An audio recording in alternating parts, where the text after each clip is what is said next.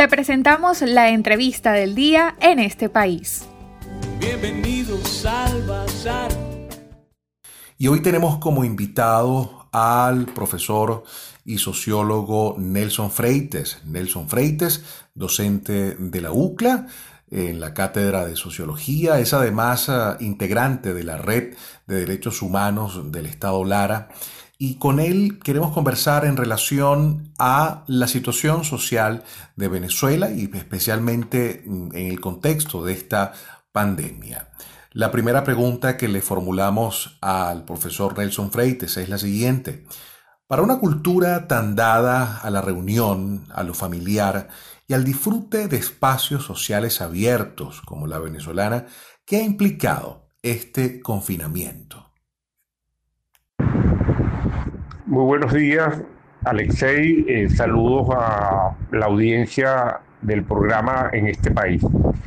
En relación a los efectos que el confinamiento territorial está generando en la población venezolana eh, a partir del decreto de alarma y de la cuarentena social, habría que decir, en primer lugar,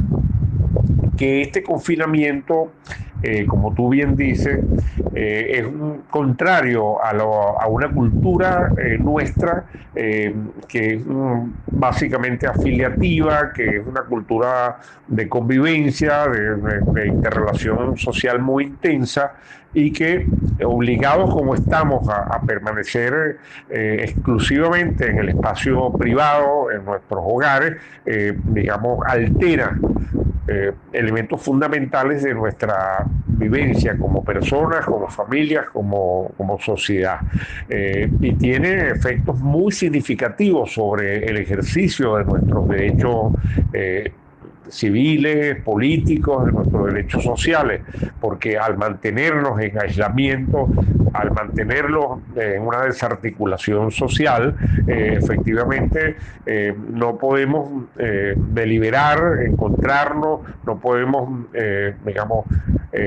buscar formas de, solución colectiva de los problemas, no podemos ejercer nuestros derechos pues a, la deliberación, al, al reclamo, incluso la protesta social. Y entonces, bueno, eh, las consecuencias, los efectos de esta cuarentena y del confinamiento social, territorial, eh, son muy severos para la población, eh, tanto desde el punto de vista psicológico como desde el punto de vista social y desde el punto de vista político.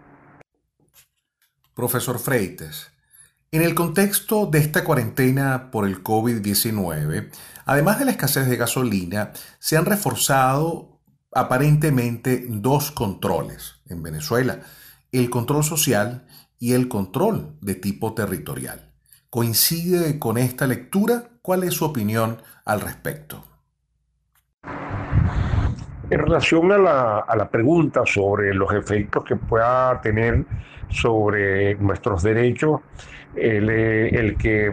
eh, hay una, un déficit eh, de gasolina que está impidiendo la circulación de vehículos, eh, del transporte público y de la movilidad en general de la población y sus implicaciones para el confinamiento territorial y para el control social de la población, habría que decir que efectivamente, o sea, eh, estamos bajo un estado de alarma. Eh, incluso en el estado de alarma tenemos un decreto que eh, prohíbe la circulación de vehículos y personas entre las 2 de la tarde y las 7 de la mañana del día siguiente, ocupando prácticamente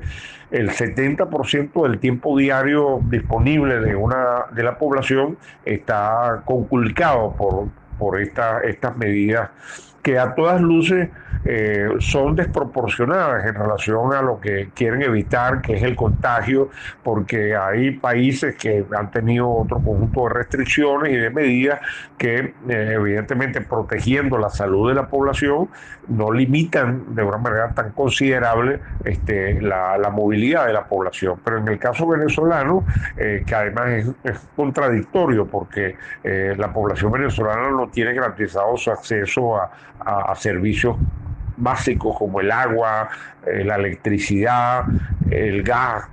y además mm, tiene toda esta carencia de gasolina y la población tiene que movilizarse para poder eh, eh, acceder a, estos servicios y además tiene que buscar alimentos. Ah, incluso una población que en su mayoría son trabajadores por cuenta propia que que obtienen ingresos el día que trabajan, entonces también eso eh, dificulta que se pueda cumplir con un confinamiento tan severo como el que se está tratando de aplicar en Venezuela. De hecho, eh, este confinamiento no es plenamente eh, ejecutado, realizado por la población porque, este, bueno, no hay condiciones para hacerlo. Entonces, sí pareciera que el objetivo fundamental, más que la protección de la salud de la población, es mantener el control social de la población bajo el confinamiento territorial porque además la población incluso ha, habido algunas mínimas formas de protesta de productores por la gasolina, de vecinos, de motorizados, ha habido protestas por la falta de agua, por los cortes excesivos eh, de luz. Y bueno, efectivamente cuando no hay un confinamiento y hay además un, patrullaje tan severo y hay digamos las restricciones para circular de un lugar a otro, pues efectivamente eso limita eh, la acción social, la acción colectiva de la población.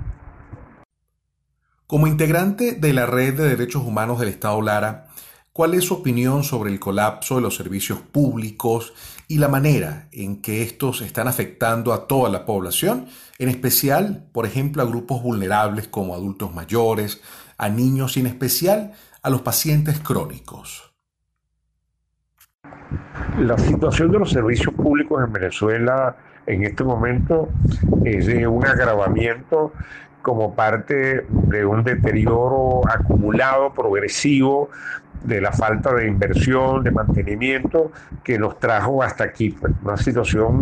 crónica ya en la que tanto los servicios de agua potable, de electricidad, eh, el servicio de, de, producción y distribución de gas, hasta llegar incluso al servicio de distribución de gasolina, bueno, hemos llegado pues a una situación de colapso. Este colapso de los servicios públicos eh, forma parte y es un factor decisivo en la emergencia humanitaria compleja que ya veníamos viviendo en los últimos dos años. Y en el marco de la emergencia humanitaria compleja, los grupos más vulnerables son los que reciben los efectos más, más digamos, más, más dañinos sobre, sobre su salud y sobre su vida. De hecho, las poblaciones más vulnerables, por ejemplo, la población adulta mayor, los pacientes crónicos, eh, los niños en situación de desnutrición, bueno, están recibiendo estragos eh, de en medio de esta cuarentena y en medio de,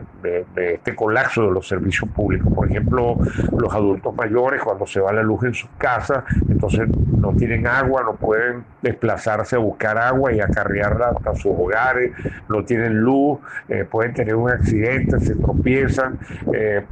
hay que recordar que el 23% de los adultos mayores vive solo y hay un porcentaje importante que son diabéticos, son hipertensos tenso y que efectivamente no pueden incluso desplazarse para buscar sus su medicamentos porque entonces no hay transporte público, no hay gasolina, bueno, todo un, cuadro de metástasis que está, digamos, impactando considerablemente sobre la población más vulnerable e incluso está incrementando los fallecimientos, las muertes de las poblaciones que ya estaban en riesgo, que ya eran vulnerables y que esta eh, emergencia que, en esta situación de, la cuarentena, pues ha, terminado por, por, hacer los estragos a lo que hice referencia.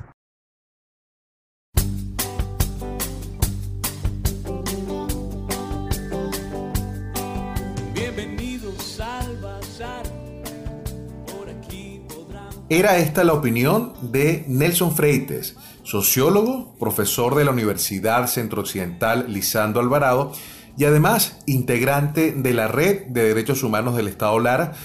quien en su análisis sobre los efectos del confinamiento prolongado de la cuarentena social hablaba de cómo se ha generado un mayor control social y territorial en toda Venezuela, particularmente en aquellas poblaciones más alejadas y con menos presencia o facilidades para la distribución de alimentos. Ahondando en ese contexto, mm, hay cifras del Observatorio Venezolano de Conflictividad Social, según las cuales, por ejemplo, para el primer trimestre de este año se registraron 1.977 protestas y particularmente para el mes de marzo esta organización registró 580 protestas, equivalentes a un promedio de 19 diarias. La demanda de derechos económicos, sociales, culturales y ambientales sigue siendo el principal motivo de estas protestas. Un 55% de las acciones ciudadanas estuvo relacionada a la escasez y control en la distribución de gasolina a nivel nacional, la restitución urgente de los servicios básicos, la dolarización del salario y dotación de hospitales, sobre todo para atender el COVID-19. Pese a los riesgos y el decreto de cuarentena nacional, 23% de estas protestas, de acuerdo al Observatorio Venezolano de Conflictividad Social, se desarrolló en medio de este escenario, debido a que las necesidades de los venezolanos siguen latentes. Y así hemos visto también un incremento en el número de fallas eléctricas, particularmente en eh, los estados occidentales de Venezuela. Hablamos de Maracaibo, San Cristóbal, Barinas y Barquisimeto. Y una mayor duración del el número de horas, digámoslo así, en que estos apagones han afectado y están afectando a importantes comunidades y sectores de esas entidades y de todo el país.